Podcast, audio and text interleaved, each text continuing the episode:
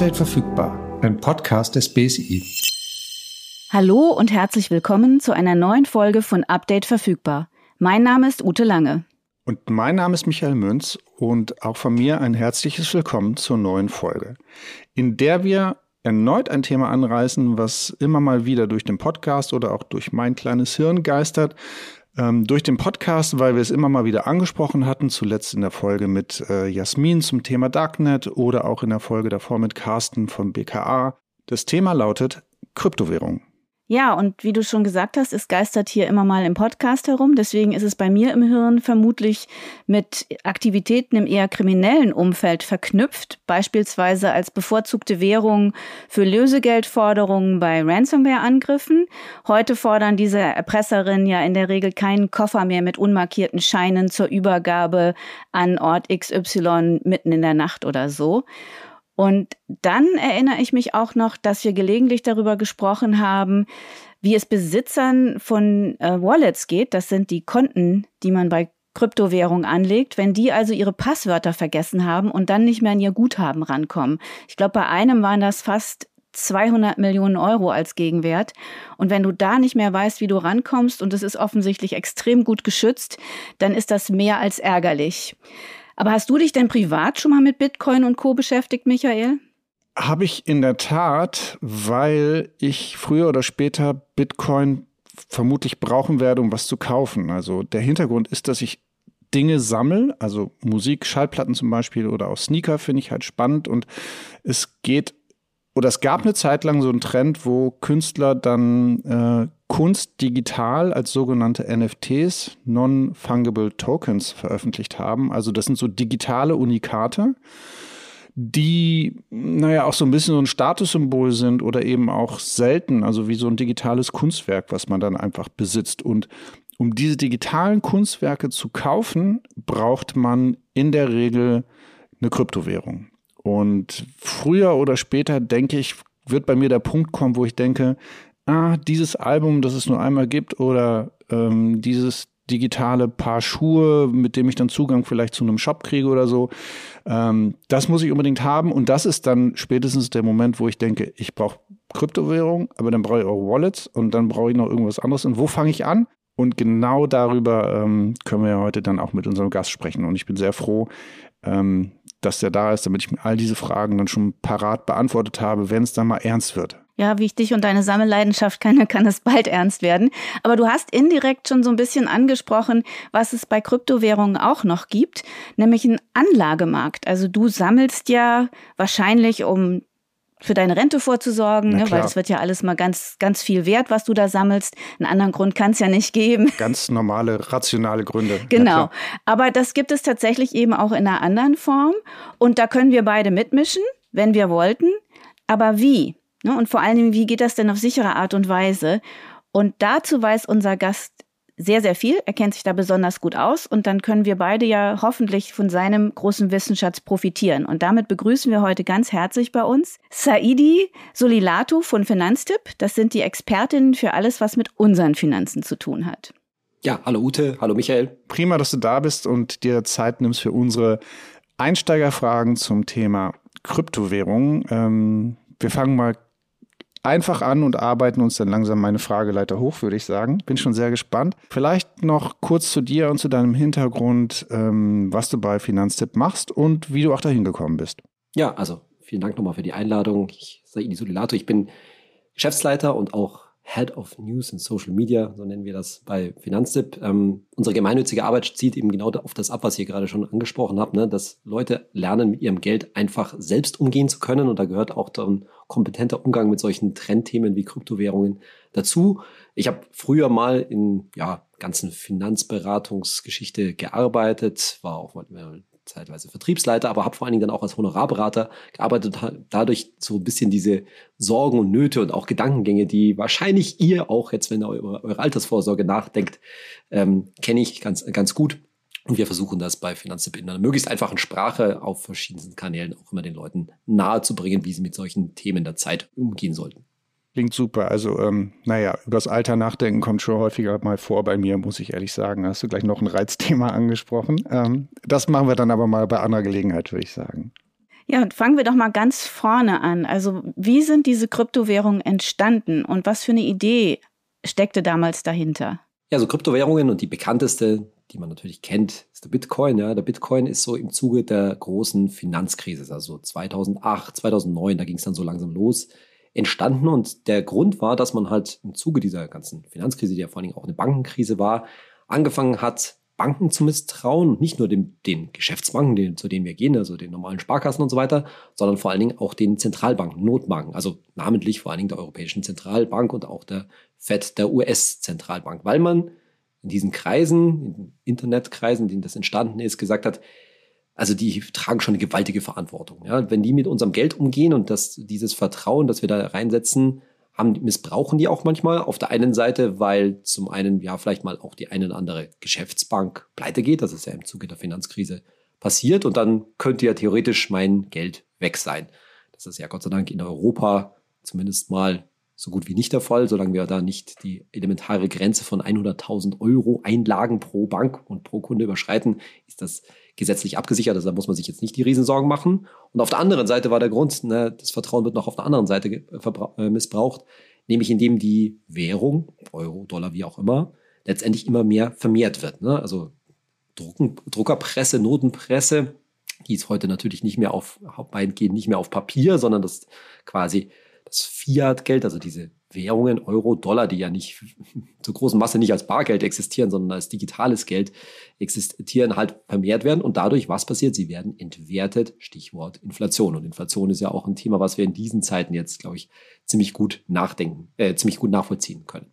So, und dann hat man sich überlegt, hey, es wäre doch toll, wenn man so eine digitale Währung hätte, die aber erstens nicht beliebig vermehrbar ist, also die eben so einem Inflationsdruck nicht unterliegt, A, und B, die nicht von einer zentralen Organisation, also von einer Notenbank oder irgendeiner sonstigen Bank kontrolliert wird und auch nicht vom Staat, sondern die sozusagen ja dezentral, die keinem gehört, könnte man sagen, und gerade dadurch, durch eine Art von, könnte man sagen, gegenseitige Kontrolle und ein unbestechliches System, ja, eben nicht missbraucht werden kann, wo man sagt, ja, da kann ich einfach auch dich, Ute, oder dich, Michael, direkt übers Netz eins zu eins bezahlen, ohne dass wir dafür eine Bank brauchen. Das war der Gedanke und den hat man dann über ein ja, bestimmtes System tatsächlich auch in die Tat umgesetzt. Jetzt hast du gesagt, es gibt Bitcoin als bekannteste und vielleicht auch als erste Kryptowährung. Oft benutzen Menschen ja Bitcoin mittlerweile synonym für Kryptowährung, so wie man halt, keine Ahnung, äh, Klebestreifen immer Tesa nennt oder Taschentücher immer Tempo, obwohl es natürlich auch andere Varianten dieses Produktes gibt. Und das hat es mit den unterschiedlichen Kryptowährungen, die es gibt, auch auf sich. Viele sagen Bitcoin, mein Kryptowährung und da gibt es unter diesem Dach aber auch mittlerweile schon viele andere mit unterschiedlichen Namen, aber immer auf demselben basierenden System.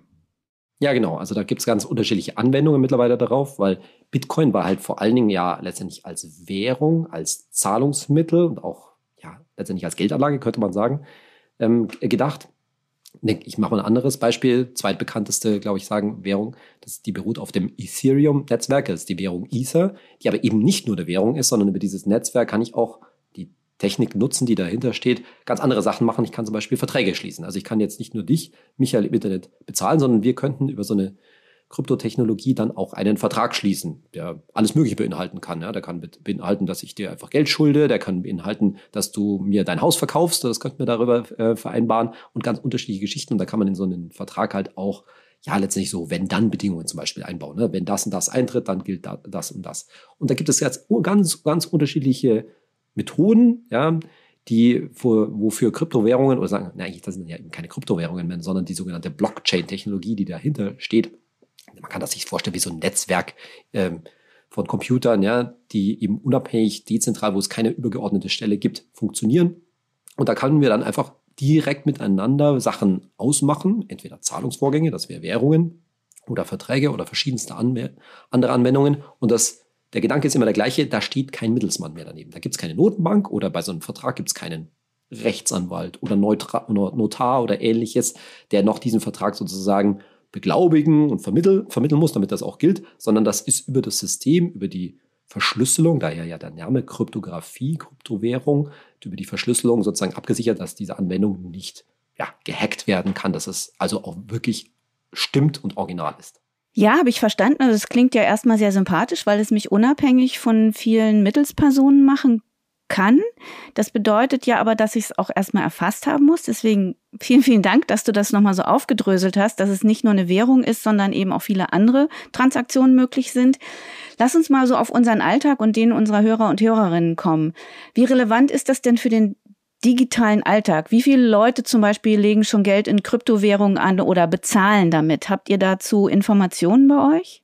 Also in Prozenten kann ich das nicht sagen, aber ich gebe mal eine ganz pauschale Antwort. Es hat fast gar keine Relevanz, muss man ganz deutlich zu sagen. Und da will ich auch schon dem ersten Druck sozusagen so ein bisschen vorbeugen. Ne? Also wir haben jetzt im Moment, würde ich sagen, keine besondere Kryptowährungszeit. Ne? Der, der Hype der letzten Jahre ist, kann man auch ein bisschen sagen, Gott sei Dank vorbei. Aber ich kann auch sagen, das kann ganz schnell wiederkommen. Ne? Also ich habe gestern mal reingeschaut, da stand der, der Bitcoin irgendwie so bei 30.000 US-Dollar. Der war auch schon mal deutlich höher, ne? so in Größenordnung oberhalb von 60.000 US-Dollar. Und dieses Interesse, dieser Hype rund um Kryptowährungen, da ist der Bitcoin nur ein Gradmesser dafür, der ist eins zu eins mit diesem Kurs verknüpft. Das heißt, wenn der Bitcoin, und das kann auch sehr rasch, ganz schnell gehen, wenn er wieder in Höhen schnellt, ja, dann kommt dieses Thema, das wie das Amen in der Kirche sofort wieder hoch und dann denken alle, oh Gott, ich verpasse was. Ne? Stichwort im Internet, FOMO, ja, Fear of Missing Out. Alle reden davon, ich höre das von den Kollegen oder irgendwie von Kumpels oder wie auch immer, ja. Und dann denke ich, ah ja, da muss ich ja irgendwie mitmachen, muss ich, äh, muss ich da dabei sein. Und in Wirklichkeit, ne, Ute, du hast gefragt nach unserem praktischen Leben, spielt es eigentlich keine Rolle, weil so gut wie niemand, so gut wie niemand mit Bitcoin oder anderen Kryptowährungen bezahlt. Das ist dann groß durch die Medien gegangen, dass ein Land wie El Salvador das als offizielles Zahlungsmittel eingeführt hat. Das sind alles gute Ideen, da steckt auch viel Politik dahinter, sich vom US-Dollar unabhängig zu machen und so weiter. Aber erstmal für uns als ganz normale Verbraucherinnen oder Verbraucher spielt es praktisch keine Rolle. Dann ist es ja eigentlich jetzt eine ganz gute Zeit, mal in Ruhe darüber zu reden, wenn es dann mal wieder ernst werden sollte. Und wie gesagt, ich vor dem Bildschirm sitze und denke, ich muss das jetzt haben, dieses eine Ding. Oder äh, wenn der Hype wieder losgeht, dass dann alle unsere Hörerinnen und Hörer dann A, in Ruhe sich das angucken und B, auch äh, sichere Tools haben, mit denen sie, wenn sie wollten, einsteigen könnten. Fangen wir mal mit der ganz einfachen Frage an. Ich habe Geld in meiner Hosentasche und ich hätte gerne dafür eine Kryptowährung, würde dafür gerne irgendwie Bitcoin oder Ethereum kaufen. Wie findet dieser Wechsel statt? Es gibt ja keine Wechselstube, wo ich hingehen kann und dann das Geld auf den Tresen lege und dafür dann aufs Handy einen Kling kriege und dann ist das Geld da drauf. Die Wechselstube gibt es schon, nur nicht in sozusagen real, sondern halt im Internet. Aber bevor ich diese Frage beantworte, wie du das machst, muss ich jetzt den seriösen Finanzberater geben und natürlich fragen, warum würdest du das machen wollen und was für ein Ziel verfolgst du damit? Was würdest du sagen, Michael, spontan darauf? Na, es gibt, wie gesagt, zwei Gründe. Das eine ist tatsächlich, mh, mm, viele Menschen träumen ja davon, mit wenig Einsatz viel hinten rauszubekommen. Also sprechen wir im, also jetzt mal tatsächlich von einer seriösen Geldanlage. Ne? Also ist ja auch kein Geheimnis, wie alt ich mittlerweile schon bin und dass ich ja irgendwann auch gerne mal so ein Leben hätte, wo ich lange aufs Meer gucke und dafür nicht ähm, mir keine Gedanken darüber machen muss, wie so ein 40 bis 60 Stunden Woche äh, Job die Woche dann irgendwie mich beeinflusst. Und wie gesagt, das andere ist, wenn Metallica sich nächste Woche überlegten, sie würden einen Song nur als NFT, also so als digitales Kunstwerk veröffentlichen, muss ich das haben. Und das wäre halt gut, wenn ich dann schon vorbereitet wäre. Das kann ich total verstehen und diese Idee von ja, Geldvermehrung für gerade für die Altersvorsorge, die ist ja grundsätzlich auch total richtig. Aber ich sage es gleich direkt vorweg: Bitte schön auf keinen Fall mit Kryptowährungen, mit Bitcoin. Warum? Auf kurz und gut gesagt, weil es viel zu viel zu risikoreich ist. Ja? Also nochmal die Idee, sich ein Vermögen aufzubauen, für was auch immer übrigens, ja, ob ich mir jetzt ein Haus davon kaufen will, im Alter davon leben will oder mir irgendwas anderes Schickes davon kaufen möchte, ja, die kann man total nachvollziehen. Erstmal, das kann ich ganz grundsätzlich sagen, das funktioniert in aller Regel sowieso nicht von heute auf morgen. Also allein schon die Idee zu sagen, ich kann schnell reich werden mit irgendwas, ist meistens schon ja das Einfallstor für den Untergang. Ja? Also die, diese grundsätzliche Idee der, der hohen Rendite, egal ob mit Kryptowährung oder was anderem, bitte sofort davon Abstand nehmen. Und dann einfach mal ganz grundsätzlich konstatiert, Kryptowährungen, ja, man hört immer von Leuten, die damit Millionär geworden sind oder noch äh, größere Summen die verdient haben. Ähm, das kann funktionieren, muss aber nicht funktionieren. Und man hört leider viel zu wenig von Leuten, die mit Kryptowährungen sehr, sehr, sehr viel Geld verloren haben. Ja, weil es geht natürlich in beide Richtungen. Die Wertentwicklung, der Wert von Bitcoin und anderen Kryptowährungen schwankt extrem, extrem. Also das ist kein Vergleich zum Beispiel mit Aktien. Viele Leute denken immer so, Aktien, das ist auch so spekulativ und so weiter. Ja, klar, wenn man über einzelne Aktien redet, dann vielleicht schon, aber wenn man so breit gestreut in den Aktienmarkt, Stichwort ETFs, investiert, so wie wir das bei Finanztipp auch für die Altersvorsorge übrigens empfehlen. Und wenn man dagegen jetzt sowas wie Bitcoin dagegen legt, das kann sich überhaupt nicht vergleichen. Das ist eine, eine Achterbahnfahrt, da sind, sind so ein breites Aktieninvestment, das sieht aus wie ein, wie ein Kinderkarussell dagegen. Ja, das ist ganz überhaupt nicht äh, vergleichen. Also da, die Leute verwechseln da manchmal, was, was Risiko bedeutet. Also das, wir wollen jetzt ja nicht so viel über Altersvorsorge reden, ne? also langsam versuchen, sich ein Vermögen aufzubauen über ein breites Aktieninvestment mittels ETFs. Das ist genau das, was wir bei Finanztipp auch empfehlen. Aber das mit Kryptowährungen zu versuchen oder sowas, ist eine ganz schlechte Idee. Wenn du jetzt sagst, okay, du willst das Metallica NFT kaufen, weil das ne, dein Ding ist und so weiter, dann spricht da wahrscheinlich auch nichts dagegen. Dann muss man aber auch sich bitte klar sein, das ist dann halt so, wie du es schon gesagt hast. Das ist wie, als wenn du dir einen entsprechenden Kunstgegenstand zu Hause in die, in, die, äh, in die Vitrine stellst. Da wirst du wahrscheinlich auch nicht ganz so viel drauf gucken, wie viel ist der jetzt wert und mache ich jetzt damit Gewinn. Das ist dann eher wie so eine Ausgabe, die man dafür tätigt. Dann ist das ja auch äh, völlig okay. okay. Aber das wirklich als Geldanlage, also seriöses Investment zu sehen, bitte schön nicht. War das einleuchtend, Michael? Ja, aber also wenn jetzt nicht bald eine Antwort kommt, Saidi, dann musst du dich darauf gefasst machen, dass ich dich eines Nachts mal anrufe und sage, pass auf, also ich brauche das jetzt. Also, dann reden wir über das Wie. Ne? Wie lege ich mir Kryptowährungen, Bitcoin, Ether oder was auch immer äh, zu. Also man kann das schon seriös und sinnvoll machen, nur wie er jetzt nach meiner ganzen Vorrede äh, erwartet, ja, bitteschön mit kleinem Geld. Ja, also niemand sollte da signifikante Geldanlage reintun. Aber wenn man jetzt sagt, ich will da mal 100 Euro mich mit, damit rumspielen oder sowas in der Richtung, ja, dann ist das wahrscheinlich auch in Ordnung. Also zunächst mal muss ich zu einer vernünftigen ähm, Börse, äh, Börse gehen, wo ich sage, das ist ja solide. Da gibt's im Internet viele, viele, viele Wechselstuben, wie du sie vorhin genannt hast, seriöse und unseriöse. Die sind für den einzelnen nicht so leicht voneinander wegzukennen. Und für genau so et etwas, ähm, ja, sind halt wir da, Finanztipp, ne? wir haben uns das angeschaut, haben uns diverse Kryptobörsen haben die analysiert und haben da ein paar rausgesucht, die man vernünftigerweise verwenden kann. Wer das möchte, der kann gerne bei uns auf die Webseite schauen und dort eben, dann kann man sich das wirklich so vorstellen, dass ich dort Euro zum Beispiel in Bitcoin umtausche. Übrigens, wenn ich jetzt vorhin gesagt habe, ein Bitcoin ist 30.000 US-Dollar ungefähr derzeit wert, ja, ich, ich muss nicht 30.000 US-Dollar dafür verwenden. Ich kann natürlich auch Bruchteile eines Bitcoins tauschen. Das heißt, es ist unproblematisch, sozusagen jetzt mal 100 Euro in Bitcoin umzut äh, umzutauschen. Da fällt eine kleine Wechselgebühr an, so wie ich in eine andere Währung auch ähm, um, äh, umwandle. Aber genau bei den Börsen, die wir da auch empfehlen, hält sich das schon erstmal im Rahmen. Und dann habe ich auf so einem, man nennt das dann ein Wallet, ja, das ist also ein, wie ein Geldbeutel im Internet, könnte man äh, sagen, ist auch nichts anderes im Grunde genommen, könnte man sagen, im Wesentlichen als ein Depot, wenn, mir das sagt, ein Wertpapierdepot, wo ich Aktien habe, habe ich dann auf einem Wallet eben Kryptowährungen, so ein paar Bruchstücke wahrscheinlich von einem Bitcoin liegen zum Beispiel. Du hast gerade Wallet gesagt. Ich hatte das ja eingangs gesagt, weil ich mich an diese Nachricht erinnert habe, dass da jemand, der zu ganz frühen Zeitung, äh, Zeiten dieser Kryptowährung offensichtlich was angelegt hat, ein Wallet hat und jetzt festgestellt hatte über die Jahre, dass das relativ viel wert ist, aber leider Gottes sein Passwort nicht mehr kannte. Was muss ich mir denn, wenn ich das jetzt mache, ne, so sicher wie du das beschrieben hast, wie stelle ich sicher, dass ich das nicht vergesse und später noch an das Geld komme? Sollte es dann nicht das Kinderkarussell im Investment gewesen sein, sondern tatsächlich eine Aufwärtskurve entwickelt haben?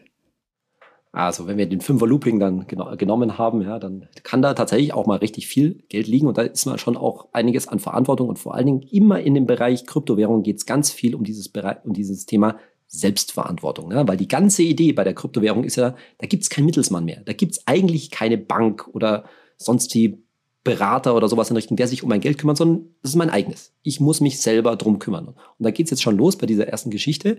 Also sagen wir, ich habe eine dieser Börsenwechselstuben benutzt, habe dort jetzt äh, Euro in Bitcoin umget umgetauscht. Jetzt muss ich eine ganz grundsätzliche Entscheidung treffen. Lass ich die Kryptowährung, die Bitcoin dort, ja, oder hole ich die, hebe ich die quasi ab und hole sie zu mir? Wenn ich sie dort lasse, hat das den Vorteil, ja, da habe ich noch einen Ansprechpartner, ja, also hoffentlich auch mit einer deutschen, mit einer deutschen Ansprechpartner, wo ich dann sagen kann, oh, ich habe mein Passwort vergessen oder sowas in der Richtung, ja, ich möchte gerne auf dieses Wallet wieder äh, zugreifen. Das nennt man ein sogenanntes Custodial Wallet. Das ist auch grundsätzlich okay, aber es muss einem klar sein. Wir reden hier nicht wie von einer, wie von einem Girokonto oder sowas. Da gibt es zum Beispiel keine Einlagensicherung. Wenn der entsprechende Anbieter, ich sag's mal ganz deutlich, pleite geht, ja, dann reden die ganz viel davon, dass das alles abgesichert ist und so weiter und dass die, die in einem ganz sicheren Safe, so übersetze ich das mal, die, die Bitcoins liegen. Aber so eine richtige Gewähr gibt ja da keiner dafür. Und es gab natürlich in der Vergangenheit auch schon große, große Anbieter von Kryptowährungen und so weiter, die pleite gegangen sind und dann sind die Anleger reihenweise ihr Geld und ihre, ihre Coins losge losgewiesen. Da gibt ja letztendlich auch keiner äh, eine Gewähr dafür und da gibt es keine staatliche Stelle, an der du dich dann wenden kannst, sagen, oh, aber ich habe da jetzt ein paar 10.000 Euro oder was auch immer liegen gehabt. Potenziell ist das Geld weg. Die Alternative dazu ist, dass ich mir dieses Wallet, äh, Wallet selber zu mir hole, ein sogenanntes Non-Custodial Wallet. Das kann man sich jetzt, das gibt es unterschiedliche äh, Varianten.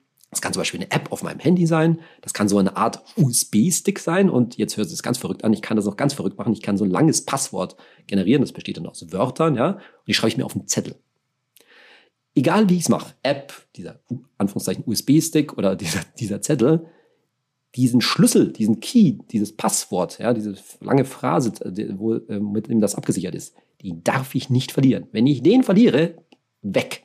Keine Chance. Da gibt es niemanden, wo ich dann auf Help drücken kann oder Passwort vergessen drücken kann und sagt, das Geld, oder vielmehr die Coins, sind weg. Ja, das ist genau dieser Gedanke. Es ist ja wirklich meins und wenn ich mein, mein Gold, um es mal als äh, Vergleich her, wenn ich mein Gold irgendwie vergrabe und nicht mehr weiß, wo ich es vergrabe, dann kann mir kein Mensch auf der Welt helfen. Und genauso ist es, ist es da auch. Und da muss ich mich halt selber einschätzen. Ja, bin ich ein Schussel und dann lasse ich lieber woanders liegen, wo sich jemand drum kümmert. Aber wenn der da Mist baut mit dem, dann ist es auch weg. Oder muss ich mich auf mich selber, äh, selber verlassen können? Das ist diese hohe Eigenverantwortung, die diesem ganzen, dieser ganzen Geschichte innewohnt. Ich vermute mal, dass ähm, diese Frage, wo mein Geld liegt und der, der es hat, vertraue ich dem, eines der Kriterien ist, nachdem ich mir am Ende ja auch die Währung und auch die dazu passenden Tools aussuche. Welche, welche Kriterien würdest du denn noch empfehlen, wenn man sich damit beschäftigt, wonach man sich A, die Währung und dann hinterher auch das, die, das passende Wallet dazu aussucht oder auch die passende Börse?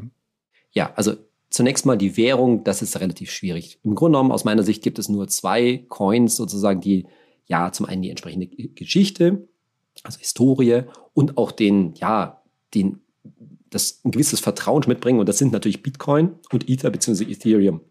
Das sind sozusagen Anführungszeichen ein bisschen sichere Coins. Wobei, ganz ehrlich, sicher gibt's da nicht. Ich werde auch regelmäßig angegriffen von Leuten, die große Bitcoins-Fans sind, aber, aber es kann ja keiner sagen, ob sich in fünf oder in zehn Jahren Bitcoin als so eine alternative Währung, sage ich mal, durchgesetzt hat oder ob sich irgendwas anderes durchgesetzt hat und jetzt, böses Wort, Bitcoin weitgehend wertlos geworden ist. Das kann passieren.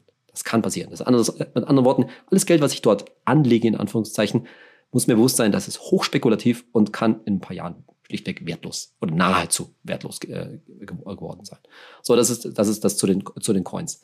Was die Börsen, was die Börsen angeht, das ist schon relativ schwierig. Das sollte halt vor allen Dingen auch einen deutschen, deutschen Connex haben. Das heißt, dass ich deutschen Kundenservice oder sowas habe. Das ist im internationalen Vergleich gar nicht so einfach. Da gibt es große Börsen, die aber eigentlich in Amerika sitzen, wo wir dann von Finanz sagen, würden wir nicht trauen. Ja, das haben wir uns eben alles relativ genau angeschaut und dann da verweise ich wieder, ich will jetzt nicht sozusagen in diesem Podcast jetzt Werbung für jemanden für jemanden machen, guckt doch einfach da mal bei uns auf die auf die Seite. Wir aktualisieren das dann auch immer wieder, wenn sich da was wenn sich da was tut und ja, das äh, gibt's auch leider immer wieder mal böse Überraschungen, vor denen wir übrigens auch nicht gefeit sind. Das heißt, wir sagen, das ist noch vergleichsweise sicher, aber wir legen auch nicht in unsere Hand ins Feuer, dass die entsprechenden Empfehlungen irgendwann mal, vielleicht auch mal das zeitliche, äh, zeitliche Segen. Also das ist kein, keine einfache Geschichte. Persönlich, ich bin auch ganz offen. Ich habe keine Kryptowährung, ich habe keine Bitcoins. Aber wenn ich es für mich selber machen würde, ich würde mir die immer runterholen auf einem eigenen Wallet auf meinem Handy oder sowas in Richtung legen, da vertraue ich mir selber dann doch mehr als irgendjemand anders. Das heißt, du fällst nicht unter die Kategorie Schussel, du merkst dir Nein, deine Passwörter. Das ich, kann ich von Okay. Oder hast ein sicheres System, da können wir auch nochmal verlinken, was das BSI so empfiehlt, wie man damit umgeht und sich das gut organisiert. Ich habe aber nochmal, ich würde gerne die Kurve zum Anfang nochmal zurückkommen, weil ich habe ja gesagt, so bei mir im Hirn ist Kryptowährung irgendwie so im kriminelleren Umfeld angesiedelt, weil wir das hier eben öfter mal hören. Mit welchen Betrugsformen habe ich denn eventuell zu tun oder auf was sollte ich besonders achten, wenn ich mich dann dafür entscheide? Also wo ist es dann vielleicht, weil es so unwahrscheinlich klingt, tatsächlich auch unwahrscheinlich und sicher, dass ich mein Geld irgendwo nicht vergrabe, sondern verliere?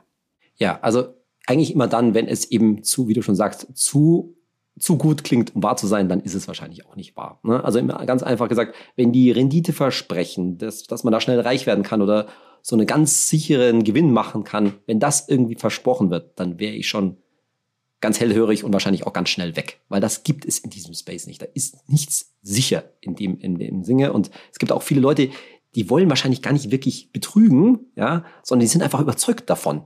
Aber dieser Glaubenssatz, der beruht halt auf, auf großen, großen äh, Risiken. Das nächste ist, was ich auch schon angesprochen habe, es gibt keine Mittelsmänner. Ja, also wenn, wenn sich da jemand so als Berater oder als Mittelsmann, ich mache das für dich und dann kriegst du von mir eine hohe Rendite dazwischen mogelt, nie. Also entweder kommt die Rendite daraus, dass ich Glück habe und meine Coins steigen im Wert und dann kann ich die irgendwann in viele Euro wieder zurücktauschen oder nicht. Aber wenn man jetzt sagt, ja, also du kaufst ja da Coins und dann verleihst du die und ich verleihe die weiter und dann kriegst du irgendwie so und so viel sichere 10% Rendite pro Jahr oder noch mehr, 30% Rendite pro Jahr, vergesst es, liebe Leute. Ja, das ist also, da, da steckt schon wahrscheinlich irgendein Betrugsschema oder zumindest mal irgendwas Unsolides ähm, dahinter. Also da wird auch ganz, ganz viel Schindloder getrieben und bloß nicht auf irgendwelche Werbebanner im Internet oder andere YouTube-Videos gibt es ja auch viele, sagen, ja, ich habe das genau raus und ich weiß, wann man kaufen muss und wann man verkaufen muss.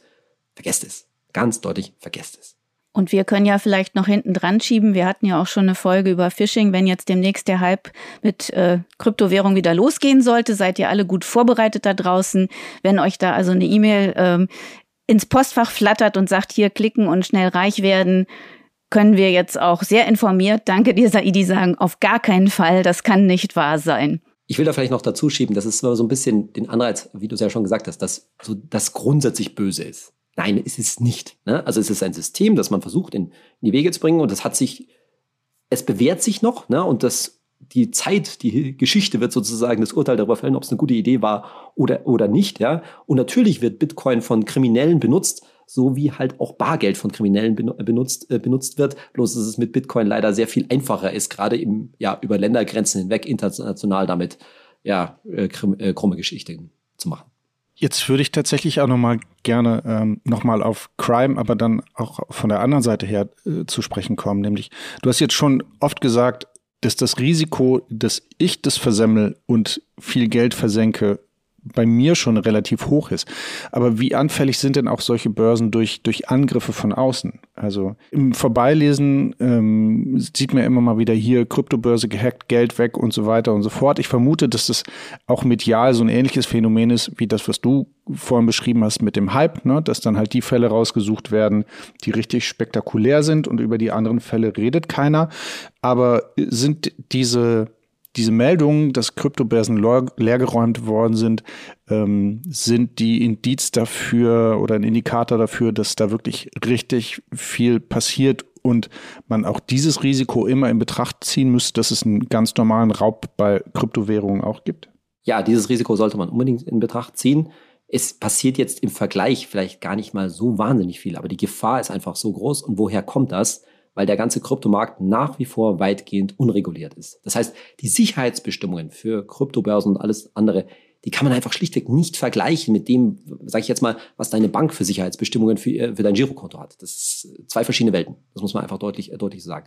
Natürlich gibt es Anbieter am Markt, die versuchen da schon so einiges äh, zu tun, aber das ist in vielen Fällen halt nicht ausreichend. Und gerade wenn der Kurs zum Beispiel von Bitcoin oder anderen Kryptowährungen so hoch ist, dann ist halt der Anreiz für Kriminelle, da, sage ich mal, sich was abzuholen und die Sicherheitslücken auszunutzen, einfach auch wahnsinnig hoch. Deswegen kann man sich da letztendlich nicht final darauf verlassen. Wir hatten vor einem Jahr oder vor zwei Jahren schon äh, mal eine Folge zu Bezahlsystemen. Da haben wir dann ähm, die unterschiedlichen Bezahlsysteme, so auf Rechnung mit Kreditkarte oder mit, mit so einem Dienst wie PayPal oder anderen Anbietern, die es da gibt, ähm, die haben wir da miteinander mal verglichen. Und wenn ich dich jetzt richtig verstanden habe, wird es bei Update verfügbar in absehbarer Zeit keine Folge geben, wo wir zu all diesen Bezahlsystemen auch nochmal Bitcoin mit dazu holen werden, weil es einfach für den, für den Alltag auch in den kommenden Jahren aus deiner Sicht nicht die Alltagsrelevanz haben wird, die wir mit anderen Finanzdienstleistern, Mittelsmännern, Apps kennen. Ausschließen will ich es nicht. Ne? Aber wahrscheinlich ist es nicht und vor allen Dingen, dass es schnell geht aus meiner Sicht, ist auch sehr unwahrscheinlich. Es sei denn, da kommt jetzt, sage ich mal, eine Techn nochmal eine technologische Revolution, die ist natürlich nie vorher absehbar. Ja, die Entwicklung bei KI hat, dass es so schnell geht, hat da ja auch keiner vorher gesehen. Also es wäre grundsätzlich schon denkbar. Aber auf dem Stand all dessen, was ich sehe und der technologischen Basis, auf der die Blockchain heute steht, ist es nicht absehbar, dass die Entwicklung schnell geht. Und wenn das in vielen Jahren der Fall, mal der Fall ist, dann können wir gerne eine neue Folge auch dazu machen. Erstmal ganz herzlichen Dank, Saidi. Also für mich hat sich so eine, so eine kleine Blackbox erhält, weil ich, wie gesagt, noch nicht so viel drüber wusste. Und ich habe jetzt gar nicht mehr FOMO, wie du gesagt hast, Fear of Missing Out, weil ich fühle mich wahnsinnig gut informiert und habe jetzt nicht den großen Drang, ähm, auf diesen Börsen mitzumischen. Und wenn, dann würde ich mich an dich wenden. Wir haben ja jetzt tatsächlich den persönlichen Kontakt. Also von mir schon mal ganz herzlichen Dank. Wie ist es mit dir, Michael? Du bist ja auch mit ein paar Fragen gekommen. Was ist bei dir hängen geblieben? Also ich bin Saidi total dankbar dafür, dass er erstmal versucht, meine Sammelleidenschaft oder auch dieses, dieses, dieses äh, Fear of Missing Out so ein bisschen einzudämmen. Tatsächlich. Also das darf man ja auch nicht vergessen. Wir haben ja oft darüber gesprochen, dass der Faktor Mensch ja eigentlich die, auch eine der größten Gefahren ist, wenn man über ähm, digitale Sicherheit spricht. Und ähm, das war auf jeden Fall schon mal gut. Und gleichzeitig habe ich jetzt aber auch so die einzelnen Schritte verstanden, die es bräuchte von der naja, von der, von der Neugier und zu sagen, ich fange mal klein an und die dann folgenden Schritte, wonach ich gucken muss, was ich hier und da machen muss und ähm, am Ende vielleicht auch alles auf den Zettel zu schreiben, damit es nicht verloren geht. Also das war für mich sehr erhellend. Also du hast also sozusagen an beiden Stellen, also sowohl auf der emotionalen als auch auf der Wissensebene, äh, viel dazu beigetragen, dass sich das Thema jetzt besser einordnen kann. Dir dafür vielen Dank. Sehr gerne und das freut mich doch sehr. Ja, und wir hoffen für euch da draußen, die ihr uns regelmäßig hört, da waren hoffentlich auch ein paar Tipps für euch dabei, hilfreiche Infos. Ähm, wenn nicht, wir verlinken noch mal ein bisschen was in den Show Notes und äh, würden auch gerne von euch hören. Was würden wir nämlich gerne hören, Michael, wenn ihr uns schreibt?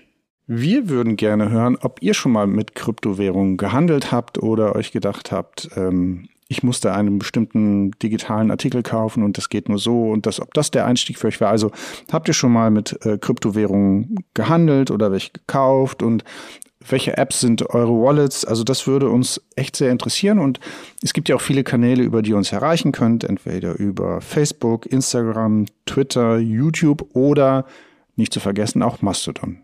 Mhm.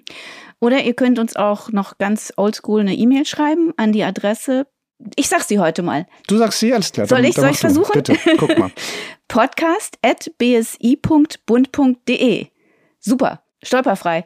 Und wir freuen uns auf Post. Genau, wir freuen uns auf Post und wünschen euch ähm, auf jeden Fall noch weiter einen guten Sommer. Wir sprechen uns nächsten Monat.